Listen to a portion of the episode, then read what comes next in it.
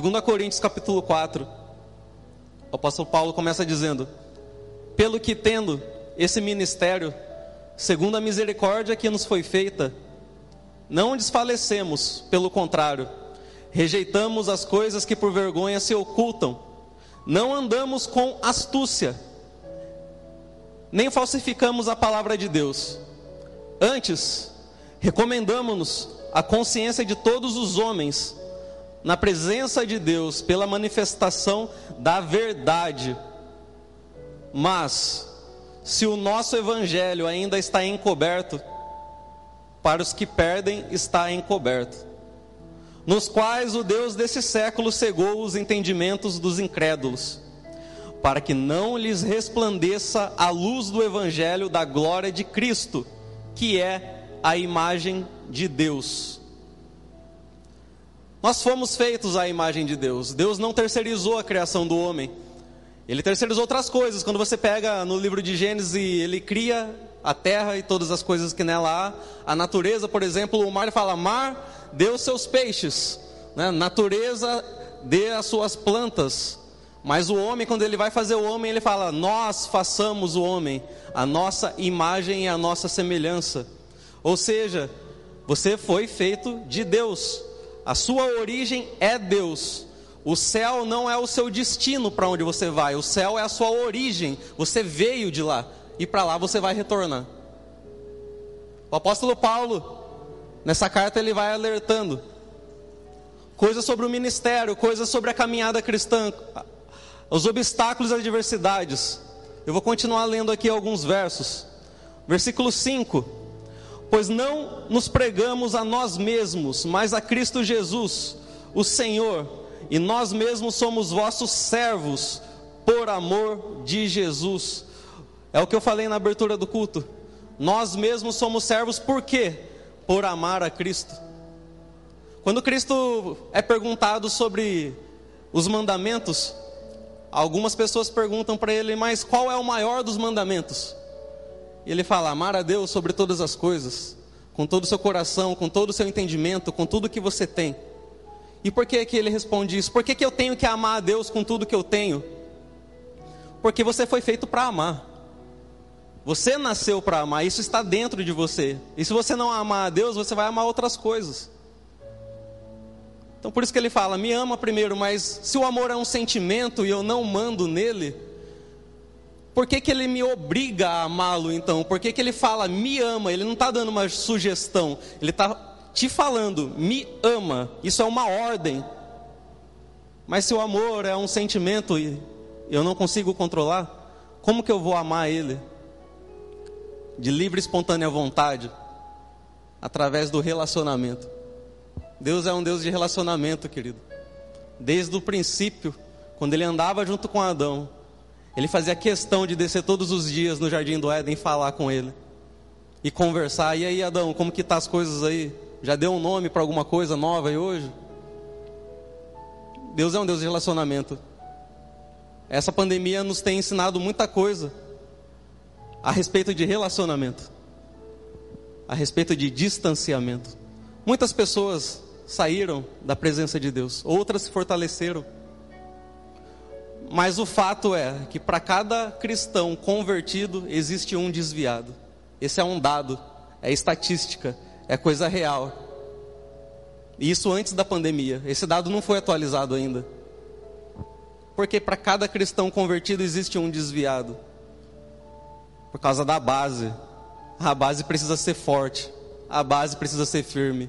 A base tem nome e sobrenome: Jesus Cristo. E o apóstolo Paulo prossegue dizendo outras coisas. Versículo 7. Temos, porém, esse tesouro em vasos de barro, para que a excelência do poder seja de Deus e não de nós. Ou seja, eu tenho um tesouro, você tem um tesouro. E ele não pode ficar oculto. Você tem que brilhar. Mas para isso acontecer, você tem que descobrir o seu propósito. Se você ainda não descobriu, ora a Deus. Entra no seu quarto, fecha a porta, tem um momento com o Pai. Pergunta para Ele: Pai, qual é o meu propósito? Há muitos anos atrás, eu descobri o meu propósito. Num culto, uma manifestação do Espírito Santo, o profeta na ocasião foi usado e me disse que com um instrumento que é o violão que eu toco hoje, eu faria a obra, eu levaria através do meu louvor, através da minha adoração, o nome de Jesus, o Evangelho. E isso me traz à lembrança as coisas que eu fiz e que eu fazia com um violão. As células, quantas gente, quantas pessoas nós ganhávamos nas células. Era muito bom. Fazíamos visita, expulsávamos demônio testemunhos de pessoas que não conseguiam dormir após uma visita nossa. Criou-se um ambiente de paz. Mas não é o Vitor, é o Espírito Santo. A gente é só um canal, a gente é só um instrumento que temos que nos colocar à disposição para que Deus possa nos usar.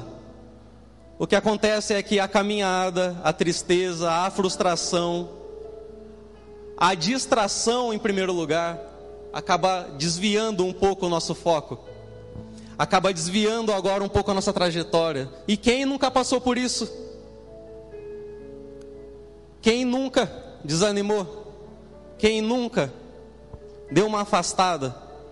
Isso é normal, nós somos seres humanos. Enquanto estiver correndo carne aqui dentro, você está suscetível a acontecer isso. E é assim, Deus fala: Eu sou a videira, Mateus, se você não estiver em mim, nada podeis fazer. Ou seja, quando o homem é desligado da fonte, que é Deus, ele começa a perecer. Assim como todas as coisas. As coisas naturais são assim. Se você tirar um peixe fora d'água, ele vai morrer. Por quê? Porque ele saiu da fonte dele. Se você tirar uma árvore da terra, ela também vai morrer, porque você tirou a raiz dela. E assim é o homem quando se afasta da presença de Deus. Sabe, eu tenho muitas limitações, tenho muitas falhas. Mas uma coisa eu tenho também, que é um coração rasgado diante de Deus, é um coração sincero. E tem uma coisa que a palavra de Deus diz que ele não resiste, que é um coração sincero, um coração contrito. Então quero te encorajar hoje, se você está distante, se você por algum momento pausou essa caminhada, nós vamos ter um momento de adoração e que você vai ser convidado a resgatar, a resgatar tudo aquilo que você pausou, espiritualmente dizendo. Eu vou continuar aqui com outros versos do, da mesma carta, 2 Coríntios capítulo 4, versículo 8. Em tudo somos atribulados, mas não angustiados, perplexos, mas não desanimados, perseguidos, mas não desamparados, abatidos, mas não destruídos, levando sempre por toda a parte o morrer do Senhor Jesus no nosso corpo, para que a vida de Jesus se manifeste também em nossos corpos. O apóstolo Paulo foi um cara fenomenal. Escreveu metade da Bíblia preso, torturado, machucado, açoitado, e mesmo assim, nunca perdeu a essência e a vontade de falar do amor de Cristo. Ele é uma inspiração para nós, porque mesmo em carne humana, com todas as aflições, com todos os obstáculos, ele prosseguia porque ele tinha um foco, porque ele estava ligado na videira, porque ele não perdeu e nunca, ele não tinha nem cogitação de perder a presença de Deus para uma pessoa que pedia permissão para matar cristão ser levado ao ponto que ele foi levado, ser usado ao ponto que ele foi usado. Existiu um intervalo, uma caminhada, um processo. Se você pegar no livro de Atos a conversão de Paulo, que na época era Saulo, ele estava a caminho de Damasco, quando cai do cavalo e uma voz surge dizendo: Saulo, Saulo, por que me persegues? E ninguém viu nada, só ouvia-se a voz. O Senhor Jesus não se manifestou fisicamente, só através de voz. E todos que estavam com ele naquela comitiva ouviram a voz. E a Bíblia fala que ele cai, ele fica cego, e ele é levado, e fica por três dias cego, à espera de resposta. O Senhor Jesus, ele sempre vai se apresentar para nós, mas para isso a gente tem que se preparar. A gente tem que se preparar para receber a glória, não é de qualquer forma, não é agora porque eu quero, e nem porque eu mereço, porque eu não sou merecedor de nada, e nem digno, mas é porque Ele me ama. A palavra dele diz que nada pode separar o amor de Deus, nos separar do amor de Deus, nem tempestade, nem obstáculo, nada. Mas aqueles que são os filhos são herdeiros das promessas. Ou seja, Deus ama todo mundo. Ele ama quem está aqui e quem não está aqui. Mas aquele que ouve a voz dele, aquele que segue os mandamentos, que não é fardo, que não se torna agora uma coisa que gere sacrifício, mas prazer. É prazeroso falar da palavra de Deus, é prazeroso estar aqui essa noite, é prazeroso poder louvar a Ele, é prazeroso bem dizer o nome dEle. E o apóstolo Paulo fala, vou repetir: em tudo somos atripulados, mas não angustiados, perplexos, mas não desanimados, perseguidos, mas não desamparados, abatidos, mas não destruídos. Ou seja, ele tem o Espírito de Deus. E ele fala agora: eu posso estar preso, é por isso que ele preso ele cantava, ele açoitado com algemas ele louvava a Deus, porque ele tinha no interior dele essa palavra, ele tinha no interior dele essa essa convicção.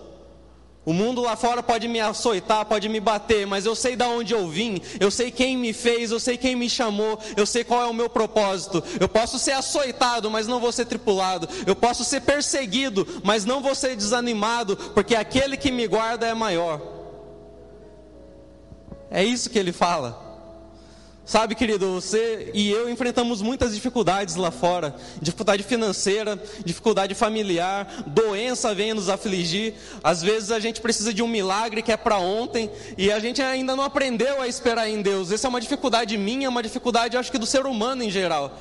Ele ora, pede a direção de Deus, mas o processo de esperar é o que a gente ainda não conseguiu aprender. Esse intervalo do pedir e o receber, esse, esse intervalo que a gente ainda não conseguiu adequar e equilibrar.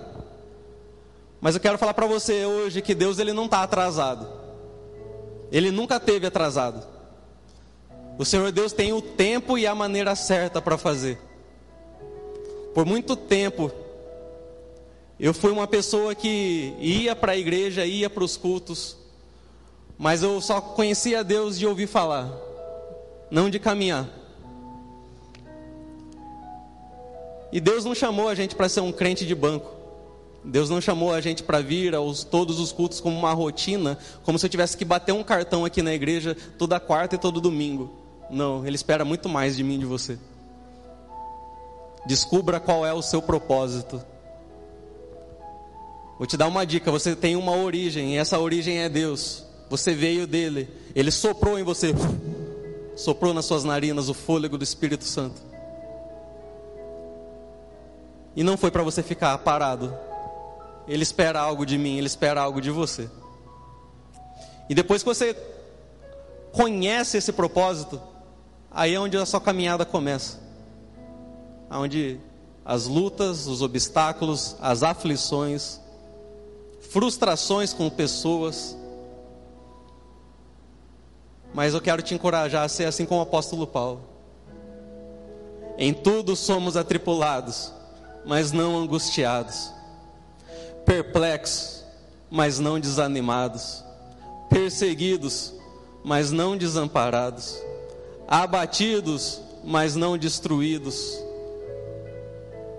porque o grande eu sou é conosco porque Deus é conosco, o Espírito dele é conosco. Ele foi e soprou o Espírito Santo para que ele fosse o auxiliador, o ajudador, aquele que direcionaria os nossos passos aqui na terra. Só que para eu entrar nesse ambiente, eu preciso também entregar algo, eu preciso buscar, eu preciso ter fome, preciso ter sede. Sabe, a gente tem falado sobre avivamento, a gente tem pregado sobre isso, sobre avivamento, que o Brasil está prestes a viver um avivamento, mas todo avivamento começa de dentro para fora e nunca de fora para dentro.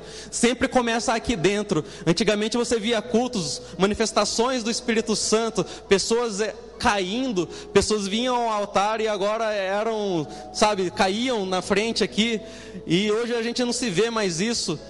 E aí outra pessoa me perguntou uma vez, por que será que a gente não vê mais isso? E eu vou falar para você, é porque Deus agora quer te pegar por dentro. O importante para Ele é te pegar aqui, ó. É aqui que começa.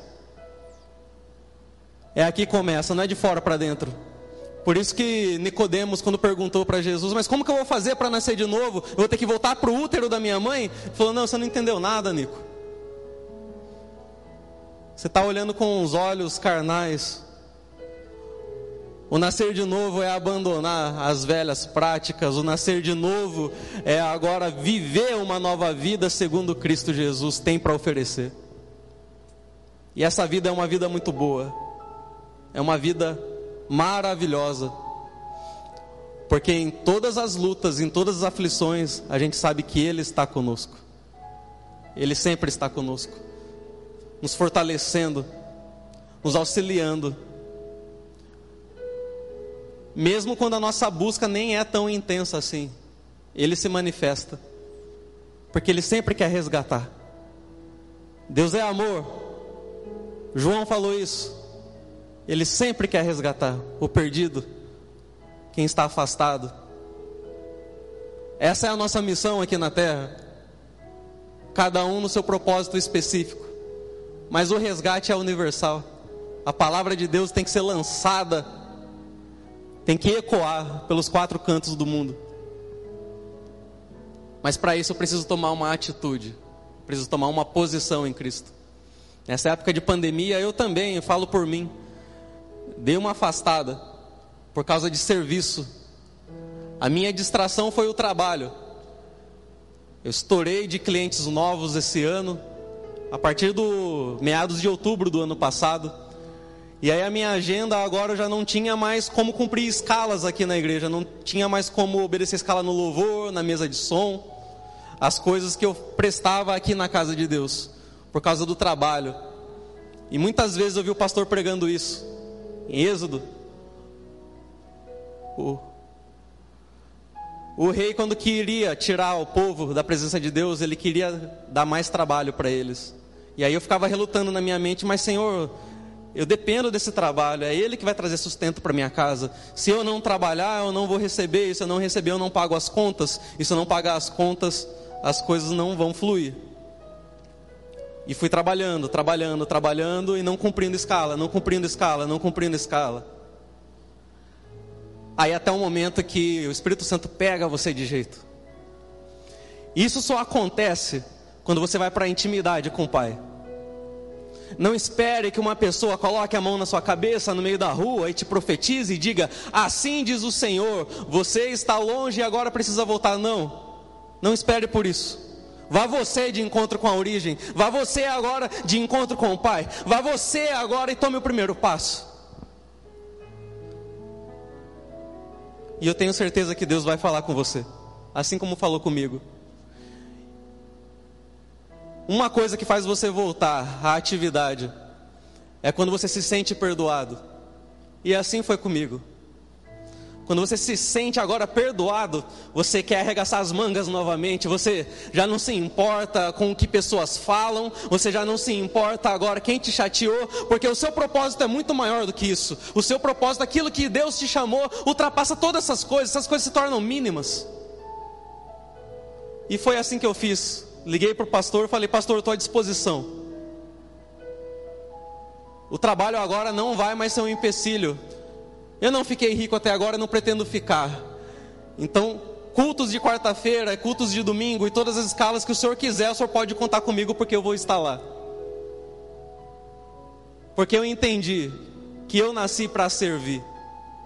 E o Senhor Jesus nos ensina isso. Falei isso para ele há uns 10, 15 dias atrás. E hoje estou aqui, com uma nova oportunidade de falar do amor de Cristo para vocês.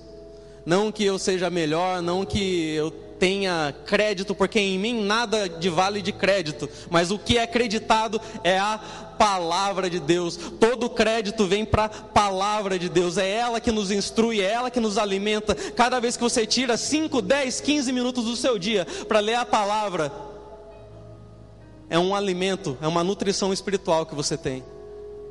E isso te gera músculos espirituais para quando vir a frustração, quando vir a adversidade, você está preparado. Elas nunca vão parar de vir, acredite. Nunca, nunca vai parar de vir. Você sempre vai ter problemas. E o que te vai fazer passar por eles é a palavra de Deus. Quem espera na palavra de Deus descansa. O Senhor Jesus disse: Vinde a mim, os sobrecarregados, os angustiados e eu vos aliviarei. E aprendei de mim, que sou manso e humilde, e assim vocês terão descanso. Existem duas etapas: a etapa do alívio e a etapa do descanso. Tem gente que gosta de viver só de alívio, que procura a Deus só quando está com uma situação muito difícil. E pela misericórdia dele, ele sempre está de braços abertos. Mas essa pessoa vive só de alívio, ela alivia naquela hora, e aí depois consegue, continua fazendo as mesmas coisas. E aí surge uma, uma, um obstáculo, corre nos pés do pai de novo e recebe o alívio de novo. Mas não busca aprender mais dele e ser parecido com ele e se tornar a imagem e a semelhança dele. E só assim tereis descanso. E viver de descanso é muito melhor do que de alívio.